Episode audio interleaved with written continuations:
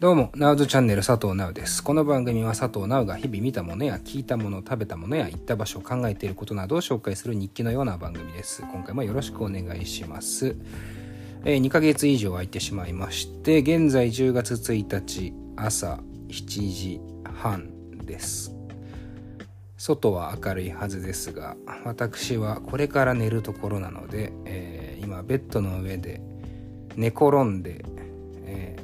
携帯をクリップみたいなやつにつけて、えー目の前に携帯を置きながら喋っている非常に奇妙な、えー形でレコーディングをしています。あのーいつもはねえっとまあマイクを立ててあのー一応お仕事が音楽関係ではあるのでちょっとだけいいマイクを持ってるんでね一応それでやってるんですけども今ね初めてこの Spotify for Podcasters だっけな？あの、もともとはアンカーっていう、まあ、ソフトもしくはアプリ、えーだったと思うんですけどもあのそれだけで撮ってます。なんかこう録音したものをそこにアップロードしてそれをポチってやれば Spotify はじめいろんなポッドキャストに配信できるっていうまあサービスというかあのシステムなんですけどもまあそのなんていうのアンカーないし、えー Spotify for Podcasters 自体がもう録音アプリになっていて、えー今それで撮っていると。なのでこれを使えば寝転んだままえー喋って、えーそのまま配信までいけると。しかも BGM もつけられるし編集もできるということをですね、えー知ってとか、まあ、知ってたんですけども、初めて使ってみて、今すごく驚いています。ちょっとさっきあの30秒ぐらい試しに撮ってみたんだけど普通にねあの撮れるしあのなんか最適化みたいなボタンが多分なんかノイズ除去かなあもかけられるっぽいですね。まあ、編集するの超だるいので編集はしないですけどもあの iPhone 上で編集するのめっちゃ大変そうなのでしませんが編集もできるというわけですね。まあ BGM まだ選んでないからあれだけどなんかおしゃれな BGM もたくさん選べてねすごいですね。だからもうポッドキャストやりたいって思ったあの人はもう今2秒後に、えー落としちゃえすれば落と落としさえすれば始められるっていうね。素晴らしいね、えー国民総発信者時代。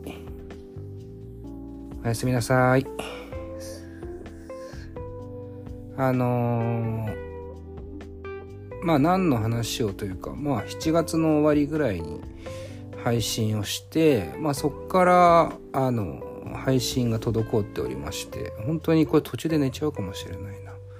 あのー僕はね、レディオ DTM っていう番組と、あとこの Now's チャンネル、あとレディオ DTM がサポートしてる14のチェックイットっていう番組。まあこの 3, 3個の番組で、まあ、MC をやったり、えー運営とか企画をしたり、えー編集をやったり、アシスタントをやったり、なポッドキャスターか。ね、あの、やっておりましてまあその3つがあるからねちょっとこうコンスタントにこっちを上げるっていうのも大変だなと思ってたんですけど話は戻るけどこのアプリはいいね。今後これでいこうかなと思います。そうすればいつもこの寝る前にポチってつけてねわーって喋ってポチって配信すればいいだけですからね。楽ちん。でレディオ DTM も割と8月中旬ぐらいから全然撮れてなくて、まあ、僕が風邪ひいたりとかしててなんか収録日が全然合わないんですっ飛ばしてましたが、えーおそらく10月の初めから最新エピソードは公開されているというか公開されますねその前はモロハっていうね、えーバンドの2人が来てくれて面白いんで聞いてみてください。モロハのギターのね、UK にちょっと焦点を当てて喋っている回が、レディオ DTM で聞けますと。ちょっとね、あの、モロハの UK 君はですね、今、ね、あの、ちょっとこう大変な感じなんですけども、まあまあ、あの、元気になって、ライブないしは活動にね、しっかり戻ってきてくれるとは思いますので、皆さん気長にね、待ちましょう。あの、アフロの方はね、アフロの方も大変そうだけど、まあまああのこの間ご飯を食べたら元気そうだったのでまあモロハ情報としてはえアフロはあの主演映画のね「さよならホヤマン」っていうのがね公開されると思うのでそろそろ、まあ、それの PR とか、えー、もろもろで、えー、忙しくしているみたいですね。はい。まあそんな感じのレディオ DTM があって、一応のチェックイットって番組はそのレディオ DTM がサポートしてる番組で僕はアシスタントとして出てるんですけども、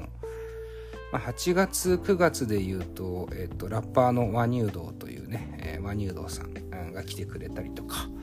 してすごくあのそちらもそちらで面白い番組なんでぜひ聞いてほしいなと思っております。あっちはね編集もしてるんですけども。で Now's チャンネルね2ヶ月以上空いて更新ですよ。ねえ何を喋ろうかなって。まああのシンプルに2ヶ月ぐらい本当にあの予定をもう隙間に全て予定を入れていった感じで、まあ、忙しいと言うべきか、えー、ただただバタバタしてると言うべきかねあのまあまあ暇なく過ごさせてもらっていたのもあって更新が遅れていますがまああの別に仕事だけじゃなくて遊びも含めてねいろんな予定を入れてまあその辺のまあ夏の話をね今日はサクッとして寝ようかなと思ってます。前の更新がフジロックの直前だったんで、まあ、まずはそのフジロック、まあどうだったって話をね、ちょっとしたいなと思ってて、あのー、ね、行った人はわかると思うけど、今年のフジロックというか、まあ最近のフジロックというか、最近の日本ってやつは、もうなんか殺人的な、えー、酷暑が、ね、フジロックにも押し寄せていて、マジで地獄のような灼熱の、えー、フェスでしたね。普段ならね、あのー、雨が降ることでおなじみのフェスだけど、今年3日間ほぼピーカンで、辛かったね。なんかこう東京にいてさ、フジロック3日間行く、まあ4日間とかね、それぐらい行くってなると、まあ東京より涼しいね、苗場スキー場の山だからさ、東京より涼しいっていうところも一個の何て言うの？あのグッドポイントだったわけだけどあのもう東京の方がいいですねあのフジロッククソ暑くて、まあ、しかもクーラー効いてる場所なんかないんでそれに比べればね東京はちょっとコンビニでも入ってちょっとデパートでも入ればクーラー効いてるじゃないですかもうだからむしろ過酷で仕方なかったっていうのがまあ最初の乾燥。まあ夜になるとね、多少涼しくなってきてすごく過ごしやすいんですけども、もう夏にフェスやるのやめ、まあサマソニもね、一日だけ行ったんだけど、夏にフェスやるのやめませんって感じだね、ここまで来ると。それぐらいフジロック、もう酷暑だったね。で、まあ、えー、そうね。まあ、何が良かったみたいな話をしたいんだけど、もうあんま覚えてないというか、あるアーティスト、まあリゾなんだけど、えー、3日目の鳥かな？だ大鳥なんだか、なんだ、えー、大鳥だったんだけど、まあそのリゾのパフォーマンスが、本当にすごくて、えー、ね、その、いわゆるそのメッセージ性とか、えー、もうもちろんなんだけど、やっぱその、そもそものあの肉体から放たれる、あパフォーマンスですよね。フィジカルパフォーマンスといいますか。がやっぱものすげえ人なんだなと思いましたよ。で多彩だし。うんそれでいてその何て言うのかな。振る舞いも含めてねすごくこう愛らしい人だなというまあ強く愛らしい人だなっていう感じがしたさなかえー、フジロック。まあもうちょっとライブの感想を言うとまあすごくね演出もド派手でねあのもう後ろ一面がビジョンで、えー、そこにこうメッセージにこう合わせたあのビジュアライズされたいろんなものがどんどんこうなんていうのビジョンに流れるような感じでまあセットもバコーンってこうなんかこう門がステージ上に置かれてそこからリゾ登場みたいななんかすごいド派手な演出だったんですよね。でまあ曲調も曲調であのまあいろんな曲ありますけどもすごくこうディスコなというかね、ディスコファンクな、こう、ナンバーもあるリゾですけども、えもうね、ファンの熱量もとんでもなくて、本当にそのバカでかいダンスホールのようなね、フジロックのグリーンステージ、メインステージの鳥でしたけども、まあだから何万人と入る場所だったけど、もう本当に、あのー、もう超巨大なダンスホールと化していたあの狂乱の宴といいますか。うん。すごかったですね。盛り上がりはもう本当に素晴らしかったなというふうには思いました。でまあそのファンの熱量ねさっきも言ったけどやっぱりその女性たちというかねのファンがとても多くって最善をねこう陣取っている女性たちがまあもちろん男性もですけどもリゾに対して歓迎のメッセージをねあの掲げてそれに対してリゾがサインまでしてとかすごいそのファンサービスとかそのファンとリゾの間でのその何て言うのかな熱い、えー、コミュニケーションがですねまあこっちから見せてもすごく微笑ましいというか、うん、すごいまあ初来日だと思うんだけどすごくまあもう今後来るかわからないけど日本には。ねあの貴重でかつ素晴らしいライブ体験だったなというふうには思いますね。えー、そんなさなかね。でフジロック終わってああ楽しかったって思ったら、えー、リゾがですねそのステージ上で一緒にパフォーマンスをするダンサーたちかな、えー、そこからですねパワハラセクハラで、えー、告発をされたと。もうどうしたらいいんですか？どういう気持ちでいたらいいんですか？そのライブを見て大感動してその直後に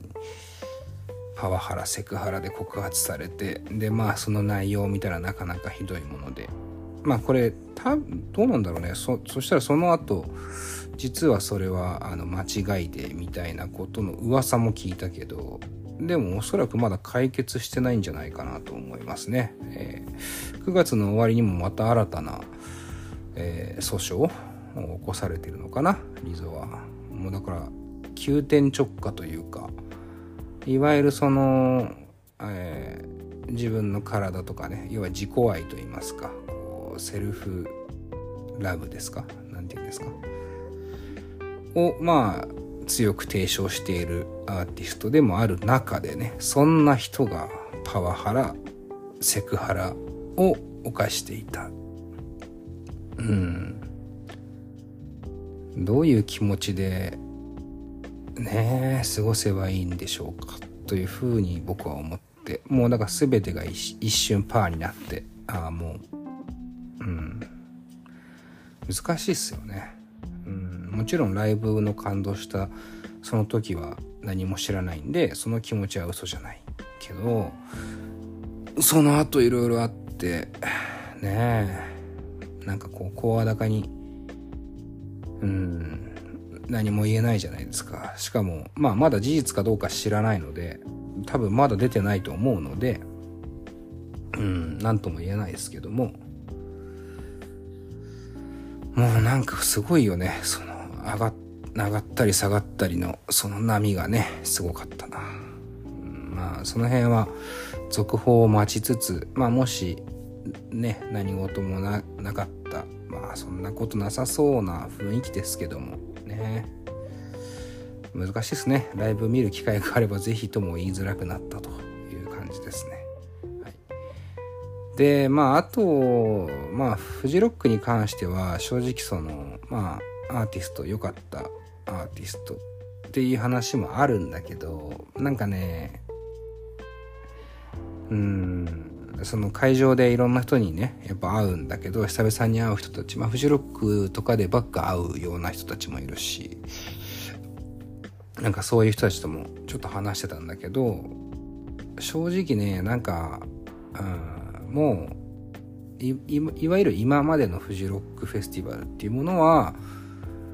ないのかなという気はしましたね。もちろんその大きく何かが変わったというわけではない。いや変わってるのかなとは思うんですけどうん。まあなんすかね。そのちょっと知り合いの方と話してたのは、まあ、フジロックをいわゆる主催しているスマッシュの日高さんっていうね大将。と呼ばれているそのおじさんがいるわけですけどまあその日高さんが、えー、どこだっけ？グラストンベリーかな？かなんか行った時に、えー、まあ俺はこれをやると。ウッドストックじゃないんだ。グラストンベリーだった気がするんだけどまあ俺はこういうフェスを日本でやるって言って、まあ、始めたのがフジロック。その話をね僕一回あのカメラマンの方から聞いたんですけどすごい話でしたね。その日高さんとそのカメラマンさんとあともう一人こう音楽評論家というか、え、の方とかいてそこにジョー・ストラマーとかもいて、えー、そのグラストンベリーだったかのそのバックヤードなのかな？わかんないけどそこでこう焚き火かなんかを囲んでこう話してたと。でそこで日高さんが俺はこれをやるっていうその現場にいた人の話を聞いたことがあるんですけどたまたまトークイベントで一緒になって。すごい話だなと思ってそのフジロックの本当にこう始まる瞬間というか始めようと思う瞬間。まあそんな感じで始まったフジロックですけどうん。まあなんか正直その表層的には一緒かもしれないけどもなんとなく中身が変わってきてるのかな。でもそれはまあなんていうか新陳代謝というか世代交代が行われなければねいけない部分でもあるので、えー、仕方ないとは思うんですがまあそれの方向性があんまり、えー、僕にとってはいい方向とは思えなかったなと思います。なんかその技術的な部分はぶっちゃけしょうがないと思う。あの例えば、えー、あれキャッシュレス決済の要は電波が通じなくてもうどこのあのフードも大行列で多分出店の数も減ってるような気がするんだけど大行列でもう何時間1時間ぐらい待ってる人とかもいるような列になっちゃっててでそれのまあ一個の要因がまあおそらくソフトバンクかどっかがスポンサー降りてて多分電波の状況が悪くなっててあの全然繋がらないと。キャッシュレスにしてるのに繋がらない、まあ、あのカードのパスモとか持ってる人はね、スムーズにいけたと思うんだけど、あの、ペイペイとかそういう感じのものが繋がらなくって、えー、進まないみたいな状況が一つあったりとかね。そんなこともありました。そうで、まあそれはでもさ、もう、まあそれも全部繋がってくるのかもしれないけどね、そのいわゆるインフラというか、の部分が非常に、えー、厳しかったなというふうには思いますね。まあ、その反面、えー、トイレとかはね、あの、すごくこう、快適にというかあのやっぱ日本人って綺麗好きだなと思いますけど本当にあの洋式のトイレも増えてたしうんなんかそんなに並ぶこともないような気がしててすごく快適だったなと思いますね。すごく良かった点。であとはうんまあこれはそのね賛否両論あんのかもしれないけどまあお金をプラスして優先的に、えー、いろんなとこ例えばステージの前方とかえー、フードの列とかをこう優先的に、えー、なんていうの？うん、行ける。まあそのエリアがあるんだよね。そのステージの一番見やすいとこに、えー、VIP ですね。いわゆる VIP エリア的なものがあって、まあそれは1日、どんぐらいだっけな？結構高いんだよね。2万ぐらいだっけな？なんか1万か2万ぐらいプラスで払ったら、まあそこを使えますと。で、フードも優先レーンがありますと。っていうのがあったんだけど、うん。ねえ。まああのお金がない方は優遇されないのが当然なんでまあそう言われたらはいそうですねすいませんって感じなんですけどもね。うんなんかそのフジロックという場所において、えー、なんかそういうのを見るのちょっとなんかちょっと寂しい気もしましたね。で、まあ全然その、いいんですけど、その優先エリアもすごいガラガラなんだよね。あんまり多分買ってる人がいないから。でもその代わり、すごくいい場所はそこに、えー、まあ占有されていて、まあいわゆる一般のお客さんはなかなか、ね、そこにも影響が出てるような気がしていて、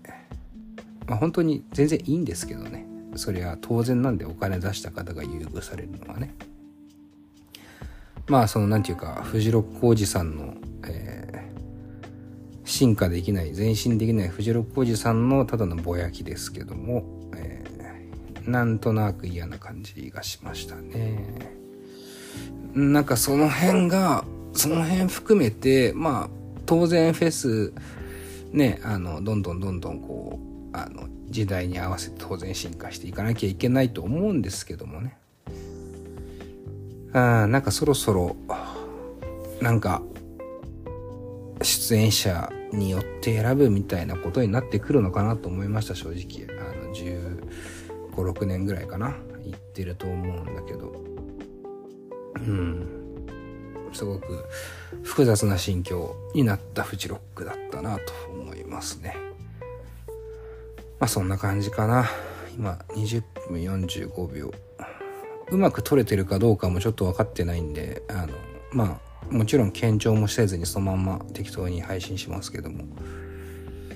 続いてまあだからその後サマソニも行ってサマソニとあとソニックマニア行きましたね。ソニックマニアは金曜日の深夜。でサマソニックは、えー、2日目ですね。ニュージーンズじゃない方行ってきたんですけども。まあそうっすね。サマソニックは言うて都市型フェスっていうこともあってそんなになんかこう大きく印象が変わるようなことはない。まあサマソニックもあの同様に VIP っていうのはあってまあ優先エリアとかあるんでまあそれはだからもう何て言うのかな。普通なんだろうね今の状態では。むしろその方があの運営的にもおそらくうまいこと言ってるからやってるんでしょうけどうん。でサマソニの前にソニックマニア行って一番驚いたのは、まあ、ソニックマニアの記憶はまああんまないんですけどもそう。もうベロッベロに酔っ払って言ってたんでね、えー、金曜の夜から土曜の朝まで遊んでたんだけどあのー、そのソニックマニア夜夜着くんだけど夜7時か8時ぐらいに着いたらもうねサマーソニック1日要はつまり翌日の多分ニュージーンズの、えー、グッズを買う列ができてましたね。多分行きだ、夜だった気がするんだけど、本気かと思ったけどね。夜通し用はグッズ列に並んで、えー、グッズを買って、まあ多分ニュージーンズだと思うんだけどな、ニュージーンズのライブに行くと。いう人たちがですね、ニュージーンズのファンダムを何て言うのか知らないけど、あの、子たちがたくさんまあ若い女の子たちがやっぱ多かったけどすごい列をなしていてちょっとまあその熱心さに、えー、驚愕しましたね。でまあ次の日ね土曜日はニュージーンズ出ててまあ真っ昼間マリンスタジアムであのこれまた熱中症続出というね情報を見ましたけどももうだから夏にやらない方がいいんだよ。本当にね。こんな東京まあましてや千葉ですからねもうフジロックよりもひどいと思いますよ。本当に暑さは。その真っ昼間にぎゅうぎゅうに詰められてほんでなんか水分とかもななんだっけななんか持ち込めないみたいなものがあるんだよね。もう殺す気かっていうレベルの。なんかその辺のなんか運営はやっぱりなんか改善する余地あるよなと思うけどね。どうにかせないと本当死人出ちゃうよって感じだけど。もしくは日付をずらすかね、しないとって思いますけども。まあニュージーンズのライブは僕は見てないんで、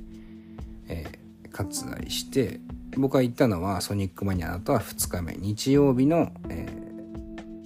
ー、サマーソニックには行きましたでまあ何見たってやったら本当はあのリアム・ギャラガーとケンドリック・ラマー見ただけですけども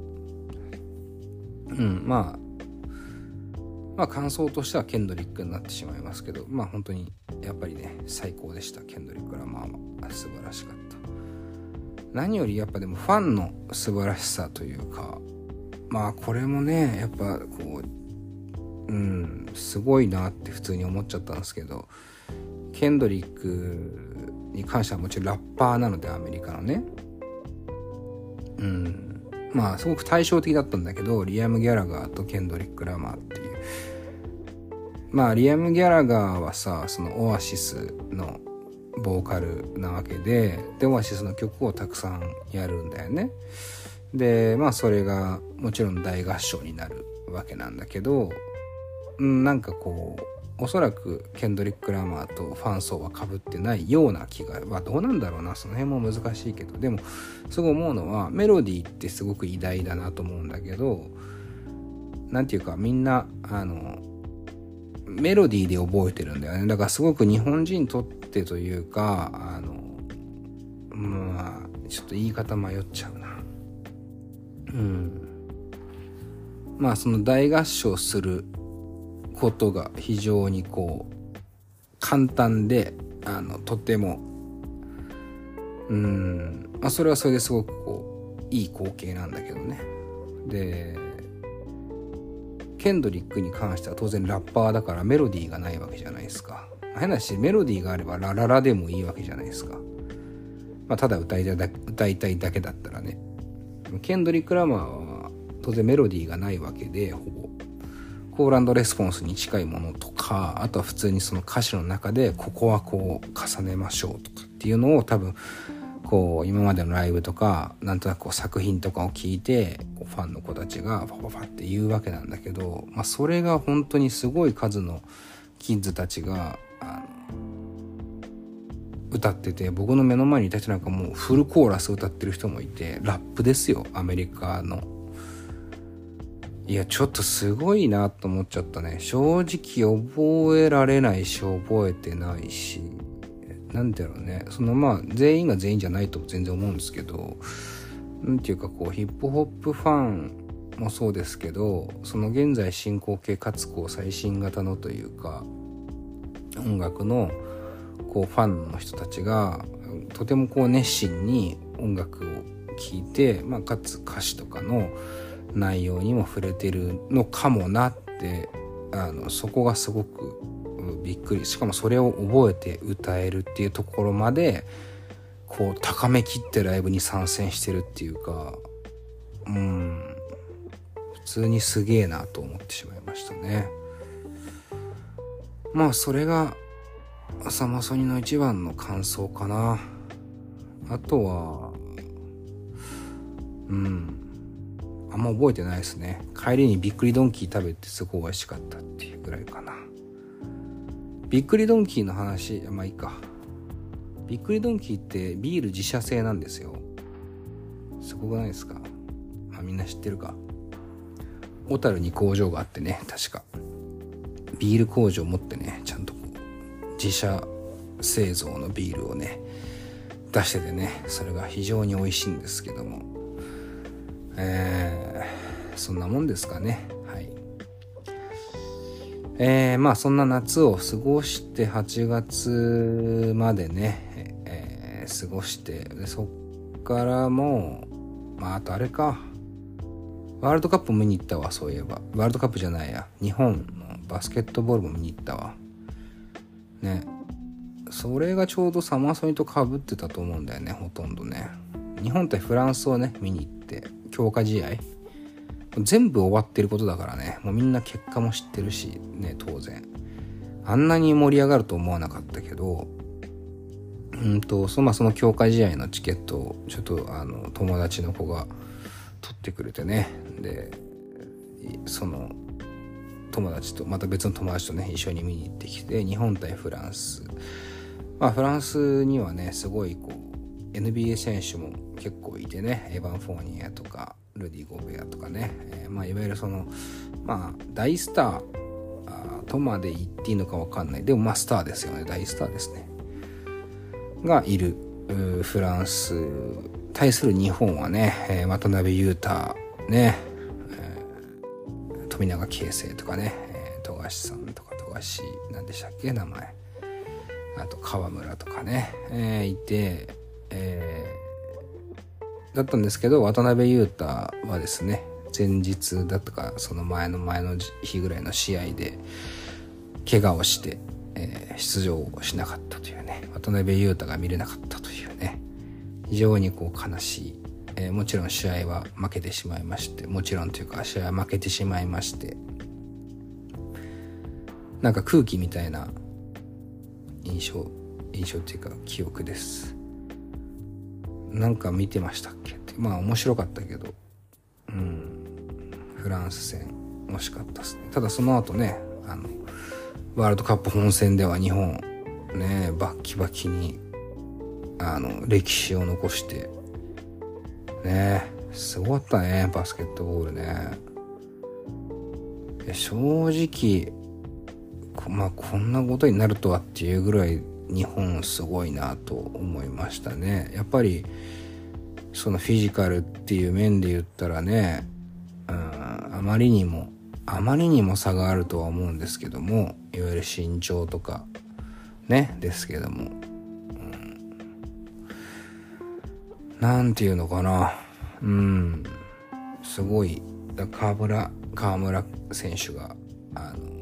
フィンランドのマルカネンをねドライブで抜き去る写真なんかもうハイライト的に取り上げられてますけども。やっぱりその何て言うのかな。日本人としてバスケットボールでどう勝つかみたいなところとまあ1対1だっていけるぜみたいななんかそういうこう強気な姿勢とか、まあ、それが全部合わさってねあの結果になったのかなと。うん。僕はあのあんまり日本のバスケットボールで熱心には見てないんですけど正直。NBA はね割と熱心に見てるんだけどうん。すごい面白いバスケットボールでしたね。個人的には、えー、なんだっけホーキンソン5番やってたあホーキンソンとが良かったかなうん昨日友達とも話したんだけど、西田だったか原だったか分かんない。やたらディフェンスがいい選手がいて、それすごい僕、あの、好きでしたね。もうすげえいいじゃんって思ったけど、あんま試合出てなかった気がするんだよな。なんか、その時話した、あの、バスケ好きな友達とちょっとその話したんだけど、そいつはなんか全然、マジっすかみたいな。どこがいいんすかみたいなノリではあったから、ちょっと俺の目が節穴の可能性はあるけど、その辺りがすごく、個人的には見ててよかったなという選手ですね。まあみんなすごかったんだけどね。で富永は富永で、えー、ね、来シーズン以降 NBA のチャンスもあるようなね、まあアメリカの大学で頑張ってるんで、ね、しかもシューターとしてベストシューターに選ばれてるぐらいですから、うん、NBA で見れるといいなという気もしています。そんな NBA ももう今月から開幕なんで、ここからは忙しくなりますが。うん。まあまあ夏はそんな感じかな。うん。そんなもんですね。他なんかあったかもしれないけど、また次回話そうかなとます。次回はね、その映画館全然行けてないので映画の話はできないんですけども、えー、ドラマの話ね、次回したいなというふうには思ってます。あの、ネットフリックスでワンピースが実写化ね、されて、一応それ合間合間で全部見て、あと、もう一つのワンピースと僕は呼んでますけども、えー、ディズニープラスで、えー、素晴らしいドラマが配信されていて、まあ、その辺の話を次回できればなと思います。やばい。寝てしまいそうですので今回この辺でお別れです。大丈夫かな？はい。ナウズチャンネル。えー、なんだっけ？いつも何か言ってたね。そう SNS やっております。佐藤ナウ。カタカナで佐藤ナウで調べてください。えー、番組に意見や感想などあればいつでも誹謗中傷でも何でもいいんで送ってください、えー、送っていただいたものは全てもちろん見ておりますのでそして、えー、番組の評価よろしくお願いします星5つで評価できるんでお好きな星で評価をお願いしますじゃあまた次回。ちょっとここからはね、あの、このアプリで配信できることを知ったので、配信頻度を上げていこうかなと思ってます。以上、ナウズチャンネル佐藤直でしたおやすみなさい